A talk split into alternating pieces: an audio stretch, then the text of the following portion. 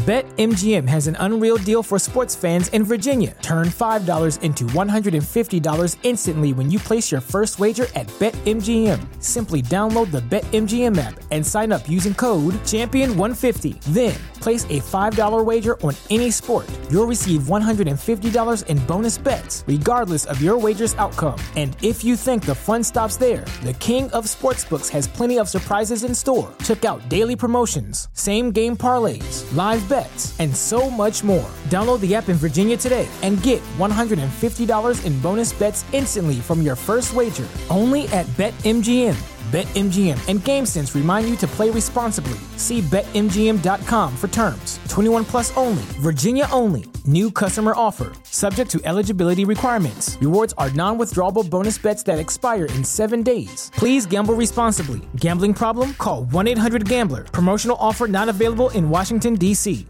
¿No se merece tu familia lo mejor? Entonces, ¿por qué no los mejores huevos? Ahora, Egglands Best están disponibles en deliciosas opciones. Huevos clásicos, de gallina libre de jaula y orgánicos de Egglands, que ofrecen un sabor más delicioso y fresco de granja que le encantará a tu familia. En comparación con los huevos ordinarios, Egglands Best contiene la mejor nutrición como 6 veces más vitamina D, 10 veces más vitamina E y el doble de omega 3 y B12. Solo Egglands Best. Mejor sabor, mejor nutrición, mejores huevos. Visita egglandsbest.com para más información.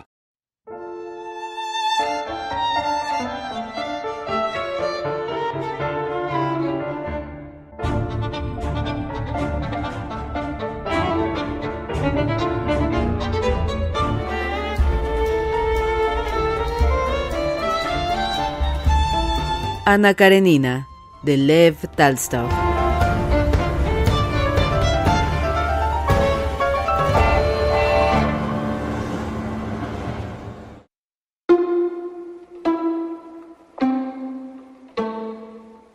Una vez que hubo acompañado a su mujer al piso de arriba, Liobin entró en la parte de la casa habitada por Dolly. Esta estaba también muy disgustada aquel día. Daria Alejandrovna se paseaba por la habitación y decía airada y enérgicamente, hasta con saña, a la niña que permanecía acurrucada en un rincón y sollozando.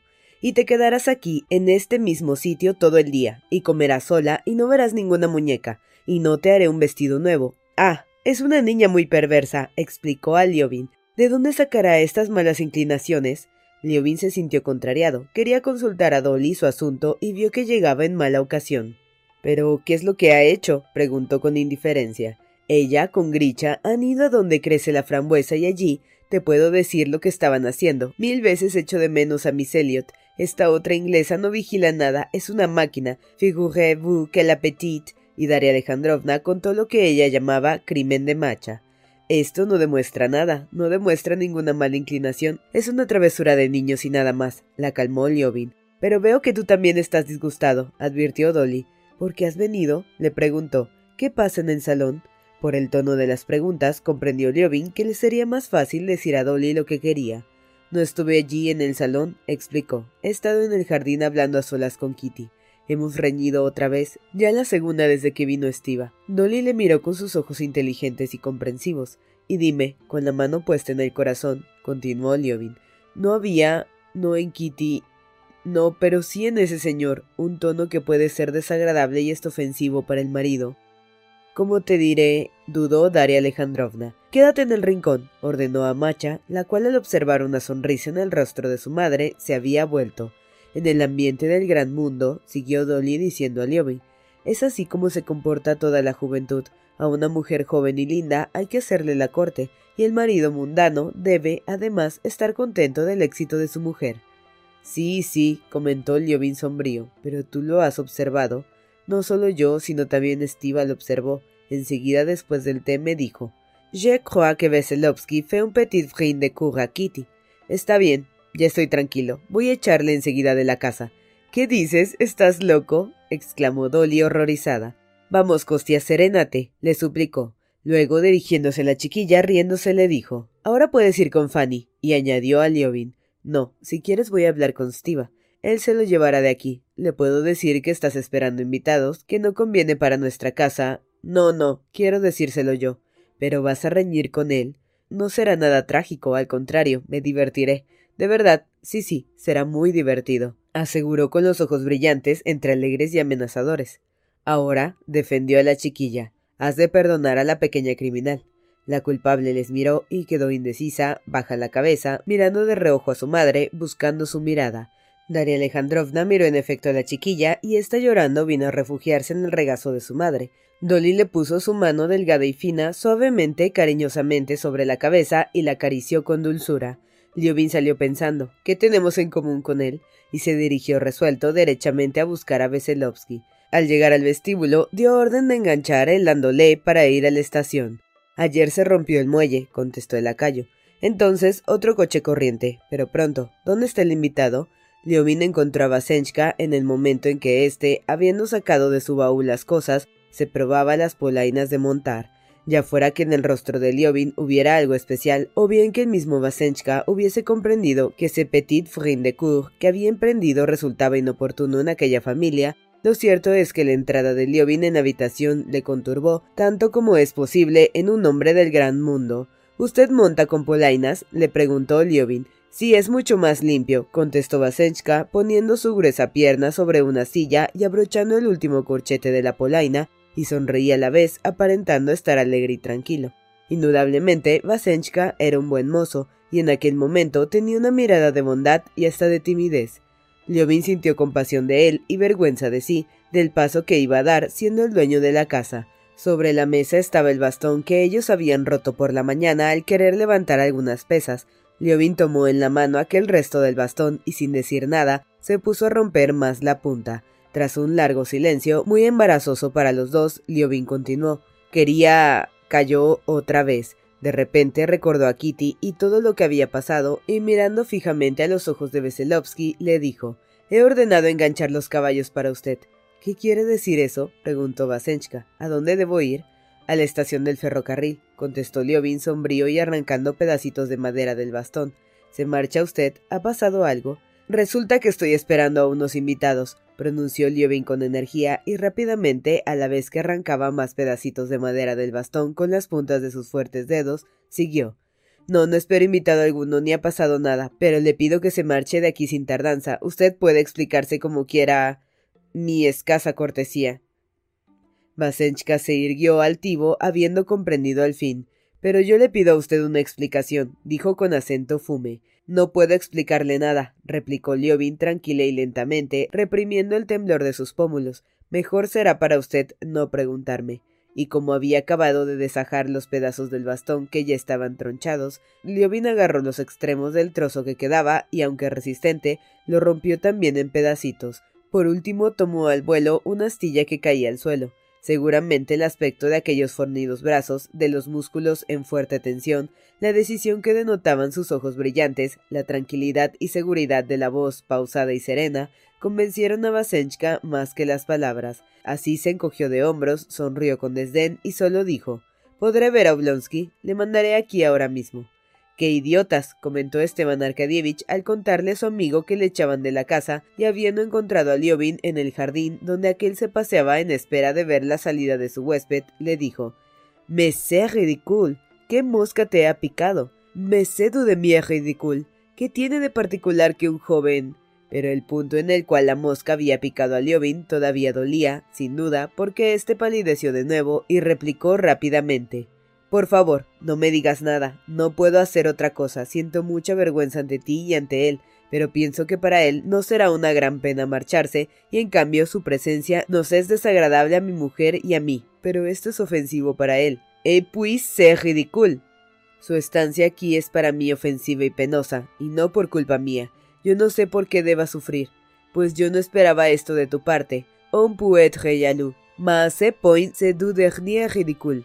Liobin dio rápidamente media vuelta y se marchó al fondo del jardín, donde continuó solo sus paseos. No tardó en oír el ruido de la tartana, y entre los árboles vio como Vasenchka, sentado sobre un montón de heno, por desgracia la tartana no tenía el asiento bien arreglado, con su gorra escocesa encasquetada, bamboleándose por el traqueteo del coche al cruzar los baches o salvar piedras, se alejaba por la avenida. Luego vio que el lacayo salía corriendo de la casa y paraba el carruaje. ¿Qué sucederá? pensó Liobin. Se trataba del mecánico alemán, del cual se había olvidado por completo. El mecánico, tras muchos saludos, dijo algo a Veselovsky, subió la tartana y ésta siguió con los dos viajeros. Esteban Arkadievich y la princesa estaban indignados por la conducta de Liobin. Él mismo se sentía no solo ridículo de cierta manera, sino hasta culpable y avergonzado, pero recordando lo que él y su mujer habían sufrido, al preguntarse si habrían hecho lo mismo otra vez, Liobin se contestaba que en ocasión análoga procedería de la misma manera. Pero al final del día y al despecho del incidente, todos, excepto la princesa, que no perdonaba a su yerno aquella descortesía, estaban extraordinariamente animados y alegres, como suele ocurrir con los niños finalizando su castigo, o con los mayores que asisten a una recepción oficial al terminar las ceremonias. Así que por la noche, en ausencia de la princesa, hablaban de la salida forzosa de Basenchka como de una cosa ocurrida hacía mucho tiempo, y Dolly, que heredara de su padre el don de contar las cosas con gracia, les hacía estallar de risa cuando por enésima vez, y siempre con nuevas invenciones humorísticas, contaba que ella estaba a punto de ponerse lacitos para lucirse ante el huésped y salir hacia el salón cuando oyó el ruido del carruaje. ¿Y quién iba en él? decía el propio Basenchka, con su gorrita escocesa y las polainas sentado sobre el heno, si al menos hubiesen ordenado prepararle el ándole. Y luego oigo, esperen, esperen, Pensé, han tenido compasión de él, pero veo que se sienta un grueso alemán y a él le levantan y a él le levantan, le hacen que vaya a pie. Adiós mis lacitos. Terminaba simulando hallarse muy contrariada. Mi fracaso era cierto.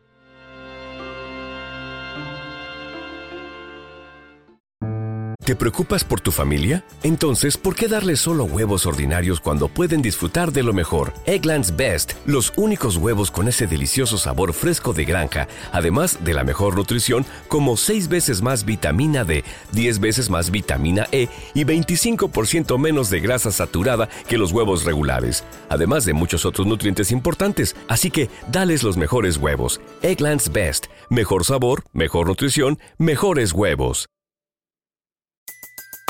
Everybody in your crew identifies as either Big Mac Burger, McNuggets, or McCrispy Sandwich. But you're the filet fish Sandwich all day. That crispy fish, that savory tartar sauce, that melty cheese, that pillowy bun. Yeah, you get it. Every time. And if you love the filet of fish, right now you can catch two of the classics you love for just $6. Limited time only. Price and participation may vary. Cannot be combined with any other offer. Single item at regular price. Ba da ba ba ba.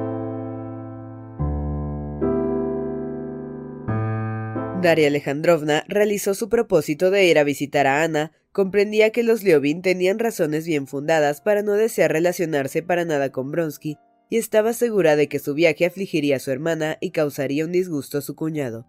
Pero por otra parte, consideraba un deber suyo visitar a Ana y deseaba demostrarle que a pesar del cambio en su situación, sus sentimientos para con ella no habían variado. Para no causar a Liobin nuevas molestias, Daria Alejandrovna mandó alquilar en el pueblo los caballos necesarios, pero su cuñado, al enterarse de ello, se sintió disgustado y se lo censuró vivamente. ¿Por qué piensas que ha de desagradarme tu viaje? No me has dicho ni una vez que querías ir. Además, si me resultara desagradable, más me resultaría aún si no aprovechas mis caballos.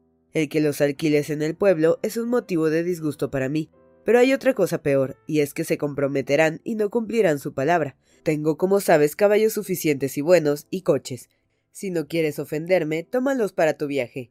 Daria Alejandrovna hubo de aceptar el ofrecimiento de su cuñado y éste, el día fijado, preparó para el viaje cuatro caballos y con un acompañamiento de trabajadores de la finca que iban a pie y en caballerías, salieron para aquel destino. Constituía un gran trastorno para Liobin, pues necesitaba los caballos para la princesa y la comadrona, que habían de marcharse entonces también. Mas el deber de hospitalidad le impedía permitir que Daria Alejandrovna recurriese a otra gente. Sabía además que los veinte rublos que pedían a su cuñada por los caballos constituían para ella una pesada carga, dada su difícil situación económica. La comitiva era muy abigarrada y nada brillante, pero Daria llegaría así con seguridad absoluta, fácilmente y dentro del mismo día a la propiedad de Bronsky. Por consejo de Liobin, Daria Alejandrovna salió antes del amanecer. El camino era bueno y el coche cómodo, los caballos corrían ágiles y en la delantera, junto al cochero, en el lugar del lacayo, iba el encargado que en vez de aquel había destacado Liobin para mayor seguridad.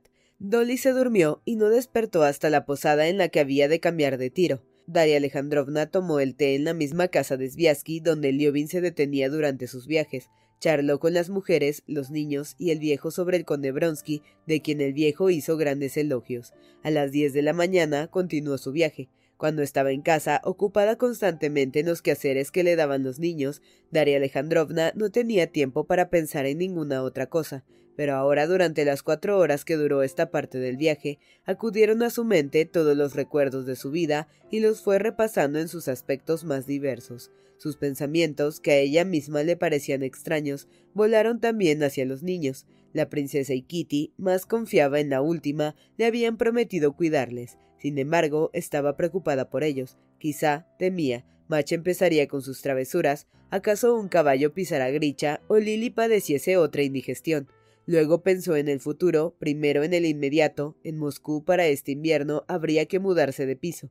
Habremos de cambiar los muebles del salón y hacer un abrigo a la hija mayor. Después, el porvenir de sus hijos. Las niñas, menos mal, no ofrecen tantas complicaciones, pero los niños, y se dijo, Está bien que me ocupe de Gricha ahora porque estoy más libre y no he de tener ningún hijo. Con Stiva, naturalmente, no hay que contar. Siguiendo así y con ayuda de la buena gente, sacaré adelante a mis hijos.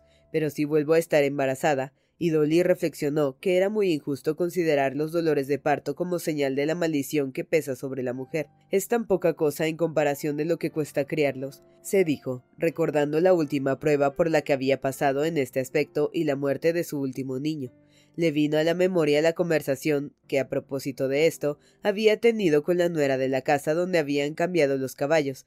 Aquella, a la pregunta de Dolly de si tenía niños, contestó alegremente Tuve una niña, pero Dios se la llevó. Esta cuaresma la enterré.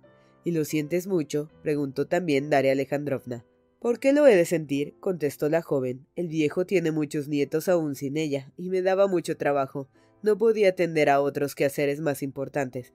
No podía trabajar ni hacer nada más que ocuparme de ella. Era un fastidio. A Daria Alejandrovna esta contestación le había parecido repugnante en labios de aquella simpática muchacha, cuyo rostro expresaba bondad, pero ahora, al recordar involuntariamente aquellas palabras, se dijo que a pesar del cinismo que había en ellas, no dejaban de tener un fondo de verdad. Pensaba entonces Daria Alejandrovna en sus embarazos, en el mareo, la pesadez de cabeza, la indiferencia hacia todo y principalmente en la deformación, su fealdad. La misma Kitty, jovencita tan linda, ha perdido mucho. Yo cuando estoy embarazada me vuelvo horrible. Luego los partos, los terribles sufrimientos, el momento más terrible aún de dar a luz, y el dar pecho, las noches sin dormir, las grietas, los dolores irresistibles y se retira la leche, y recordando aquellos dolores porque ella había pasado en casi todos sus alumbramientos, Daria Alejandrovna se estremeció, y por otro lado siguió. Las enfermedades de los pequeños, las noches en vela, los días enteros sin descanso, con la constante inquietud del miedo a la muerte, y los mil disgustos de la educación de los hijos, el crimen de la pequeña macha en el jardín, las clases con los niños, el latín difícil, incomprensible para ellos, y si, como final, llega la muerte, y Daria Alejandrovna rememoró con horror y dolor profundo el fallecimiento y el entierro de su último niño, atacado por la terrible difteria los gestos horrorosos provocados por la tos y los ahogos, el resuelto de la garganta oprimida, llena de purulentas e inflamadas llagas, el último y supremo esfuerzo con la inminente asfixia, desorbitados y sanguinolientos los ojos, congestionadas las facciones, hinchadas, reventando las venas, crispadas las manos, enarcando el torso y las piernecitas, luego el pequeño ataúd, tan fúnebre aún con colores claros, rosa y blanco, y sus adornos de pasamanería, el yerto cuerpecito, de frentecilla lívida con risitos rubios, la boquita morada abierta en gesto de extrañeza, después el desgarrador adiós final, el lúgubre martilleo sobre los clavos que sujetaban la tapa de la caja, la partida del cortejo, todo entre la indiferencia de la gente, y mientras ella, en su dolor de madre, en la angustiosa opresión de su pecho, que le ponía un nudo en la garganta, se sentía morir y lágrimas de fuego corrían por sus mejillas. ¿Y todo para qué? seguía la mente de Daria Alejandrovna. ¿Qué resultará de todo ello? Vivir sin un momento de tranquilidad, hora embarazada, ya dando el pecho, siempre de mal humor, riñendo, torturándome yo y torturando a los demás, causando repugnancia a mi marido. Así habré pasado mi vida y saldrán niños infelices, maleducados, acaso niños mendigos. Ya este año, si no hubiéramos pasado el verano en casa de Liobin, no sé qué habríamos hecho. Es verdad que Coste y Kitty son tan delicados que no nos damos cuenta de nada, pero esto no puede durar. También ellos tendrán niños y no podrán ayudarnos. Ahora mismo van ya algo mal de recursos. ¿Quién nos ayudará? Papá, que se ha quedado sin nada, de modo que ni educar a los niños podré. Quizá lo llegaría a hacer con ayuda de otros, pero humillándome, y supongamos lo mejor, que los niños no se mueren, y puedo educarlos de algún modo. En este caso, lo único que conseguiré es que no vayan por mal camino, y para esto tuve tanto trabajo, pasé tanto sufrimiento, para esto perdí mi vida. De nuevo Dolly recordó las palabras de la joven campesina y otra vez pensó que eran repugnantes, pero no pudo dejar de repetirse que en ellas había una parte de verdad. ¿Qué? ¿Aún estamos lejos? preguntó de repente al encargado para distraerse de aquellos pensamientos. Desde el pueblo, según dicen, hay siete verstas. El andolé, tras atravesar la calle principal del pueblo, llegó a un puentecillo por el cual, hablando con voces alegres y sonoras, pasaba un grupo de mujeres con bultos atados sobre las espaldas. Las mujeres se pararon, mirando con interés al coche. Todos aquellos rostros le parecieron a Daria Alejandrovna sanos y alegres y que pregonaban la alegría de vivir. Todos viven, todos gozan, continuó pensando en tanto que pasaba ante las mujeres, atravesaba el puentecillo, y llevada con un buen trote entraba en la montaña. Iba cómoda, suavemente, dulcemente mecida, pero seguía con negros pensamientos. Todos gozan, sí, y yo voy como si hubiera salido de la prisión, como si estuviese abandonando el mundo. Solamente ahora, por un momento, me he dado cuenta de todo. Todos viven, estas mujeres y la hermana Natalie y Varenchka y Ana, a la cual voy a ver. Solo yo no vivo. Y criticar a Ana, pensó después. ¿Y por qué? ¿Soy yo mejor? Por lo menos tengo un marido al cual amo, no como quisiera yo, pero le amo, mientras que Ana no amaba al suyo. ¿Qué culpa tiene ella? Ella quiere vivir. Dios nos ha impreso este deseo en el alma. Es muy posible que yo hubiese hecho lo mismo. Hasta ahora no sé si hice bien o mal escuchándola en aquel trance terrible en que vino a mi casa en Moscú. Entonces debí dejar a mi marido y empezar de nuevo mi vida. Podía amar y ser amada verdaderamente. ¿Es por ventura más honrado lo que hago ahora? No me inspira ningún respeto, no necesito, pensó refiriéndose a su marido, y lo soporto. Esto es mejor. En aquel tiempo podía yo agradar aún, me quedaba belleza. Daria Alejandrovna sintió ahora deseos de mirarse en el espejito que llevaba en su saco de viaje y fue a sacarlo. Pero viendo al cochero y al encargado en el pescante, pensó que alguno de ellos podía volver la cabeza y verle en aquella actitud, y se sintió vergonzada de su propósito. Daria Alejandrovna desistió de aquella idea, pero aún sin mirarse en el espejo, pensaba que todavía no era tarde para un nuevo amor, y recordó a Sergio Ivanovich, que estaba particularmente amable con ella, y al amigo de Stiva, el bueno de Turovsky, que cuidó a su lado a los niños cuando estos tuvieron escarlatina y que estaba enamorado de ella, y también a un hombre muy joven aún, el cual decía, como le contó su propio marido, que ella era la más guapa de todas las hermanas, y las aventuras más pasionales e irrealizables se presentaron a su imaginación. Ana obró bien, y no seré yo quien la censure. Es feliz, hace feliz a otro hombre, y no estará abatida como yo. Seguramente que como siempre estará fresca, espiritual y llena de interés por todo pensaba Daria Alejandrovna, y una sonrisa de picardía fruncía sus labios, sobre todo porque al pensar en el idilio de Ana, imaginaba para sí misma un idilio semejante con el hombre que forjaba su imaginación, locamente enamorado de ella. También ella, como Ana, lo revelaría a su marido, y las imaginarias sorpresas y consiguiente turbación de Esteban Arkadievich le hicieron sonreír. En estos pensamientos llegaron a la revuelta que habían de dejar el camino para entrar en Botsvigenskoe.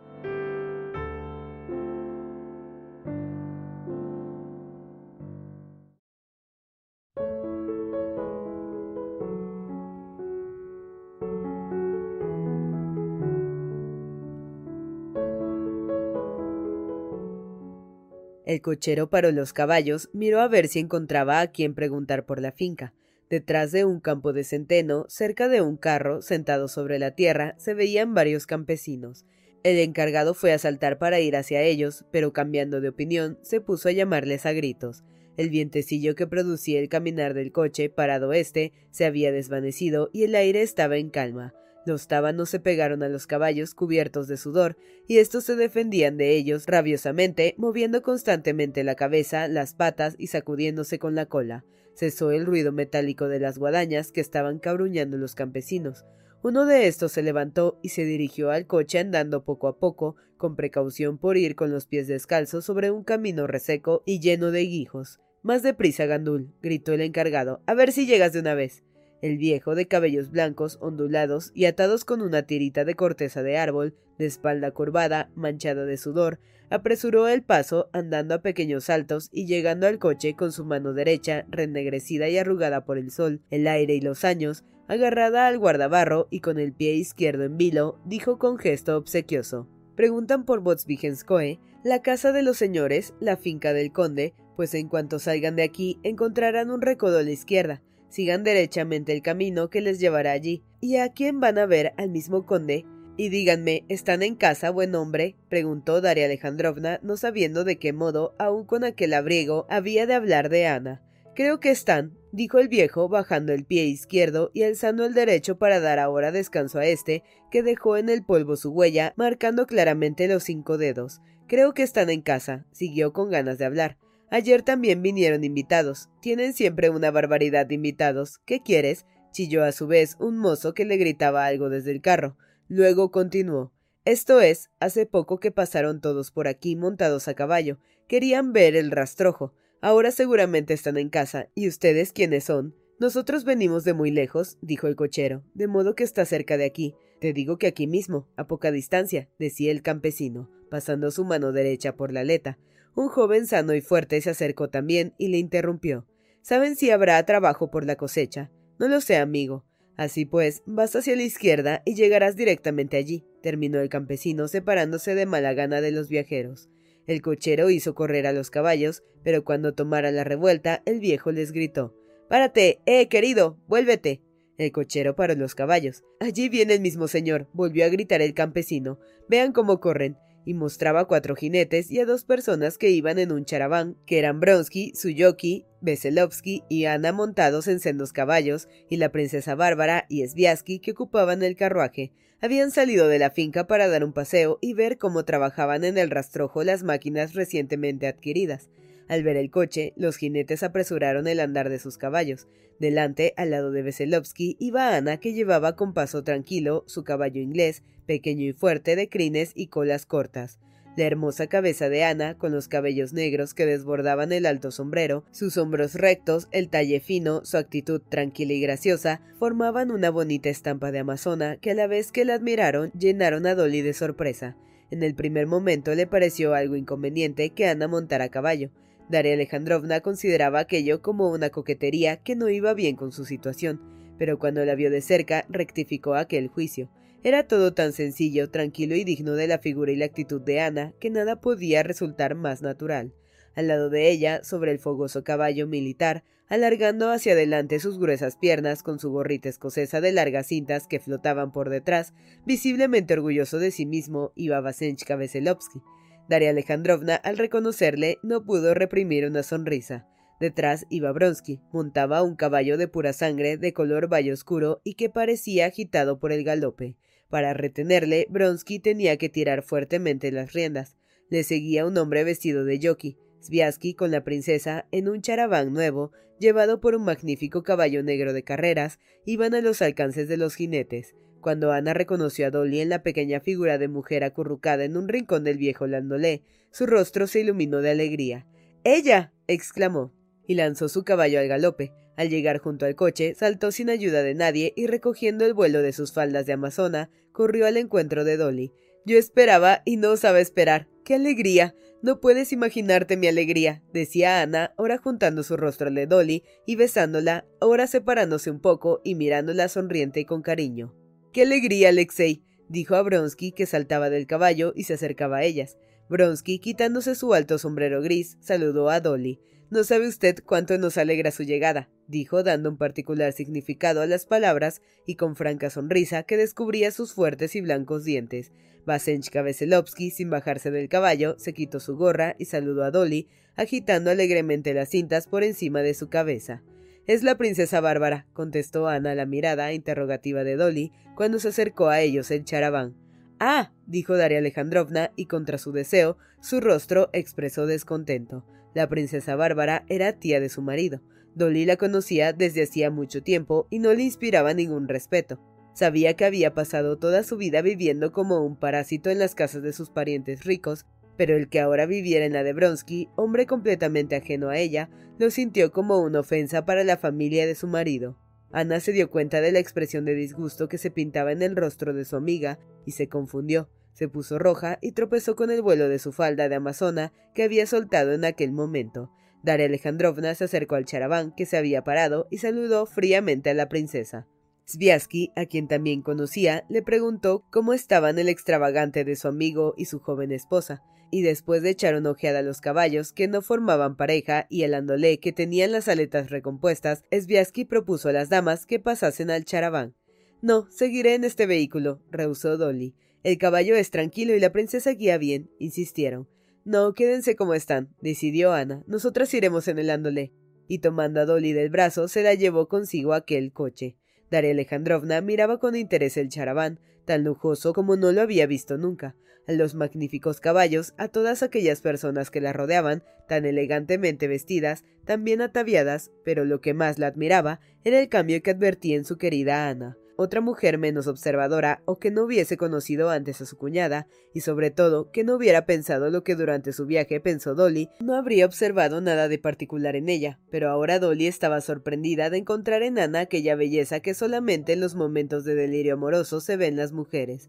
Todo en ella era bello, los hoyuelos de las mejillas y la barbilla, la forma y el color de los labios, la sonrisa lavada, el brillo de los ojos, la rapidez y la gracia de los movimientos, el tono de la voz, hasta la manera en que medio en serio, medio en broma, contestara Veselovsky al pedirle este permiso para montar su caballo y enseñarle a galopar con las cuatro patas estiradas. Todo en ella respiraba un encanto del que Ana parecía consciente y que la colmaba de gozo. Cuando se sentaron en el andolé, las dos mujeres se sintieron algo turbadas. Ana por la mirada atenta e interrogadora de Dolly, y esta porque después de las palabras de desdén de Sviasky para su sentía vergüenza y también pesar de no haber podido ofrecer a Ana otro carruaje mejor. El cochero, el encargado sentían también rubor por la pobreza, el mal estado y la mala presencia de su equipo. El encargado, para ocultar su confusión, se dedicó a ayudar a las señoras a acomodarse en el carruaje, Philip se puso sombrío y se hizo propósito de no doblegarse ante aquella superioridad. Por lo pronto sonrió con ironía al negro caballo de carrera. Este caballo, se decía, está bien únicamente para paseo, y no podría ni hacer cuarenta verstas con calor y solo.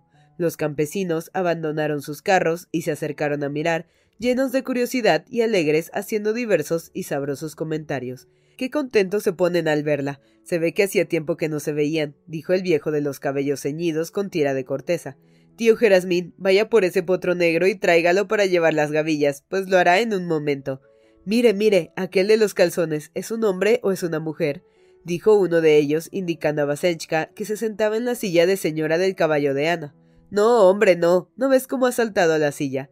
¿Qué, mozos? ¿Hoy ya no dormimos? ¿Qué es eso de dormir hoy? dijo el viejo, y mirando al sol, la cabeza ladeada y la mano derecha haciendo visera sobre los ojos, añadió Seguro que ya pasa de mediodía. Tomen los garabatos y a la faena. ¿No se merece tu familia lo mejor? Entonces, ¿por qué no los mejores huevos? Ahora, Egglands Best están disponibles en deliciosas opciones. Huevos clásicos, de gallina libre de jaula y orgánicos de Egglands, que ofrecen un sabor más delicioso y fresco de granja que le encantará a tu familia. En comparación con los huevos ordinarios, Egglands Best contiene la mejor nutrición como 6 veces más vitamina D, 10 veces más vitamina E y el doble de omega 3 y B12. Solo Egglands Best. Mejor sabor, mejor nutrición, mejores huevos. Visita egglandsbest.com para más información.